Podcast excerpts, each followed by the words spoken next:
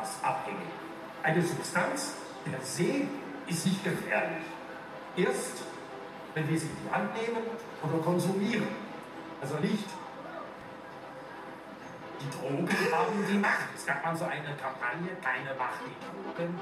Nee, die Menschen haben die Macht. Sie die Drogen, die psychotrop wirkenden Substanzen umgehen.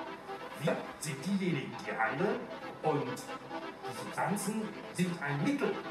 Wenn wir die Mittel für das einsetzen, wofür wir wollen, um fröhlich zu sein, um besser ficken zu können, um länger tanzen zu können, um das Konzert besser zu hören oder was auch immer und wir das richtig machen, dann machen wir uns auch nicht abhängig.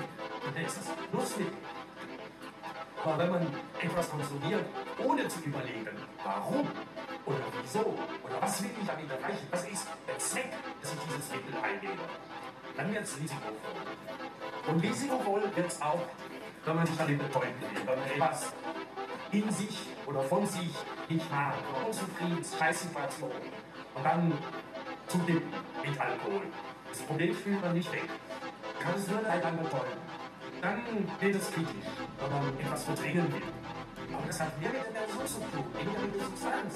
Weil die große Geiger, alle die die können Wein, mit Schnaps umgehen, können Glas Schnaps genießen, bis die Zähne davon kriegen. Ein Glas Wein oder zwei genießen zu essen, nicht eine ganze Flasche nehmen.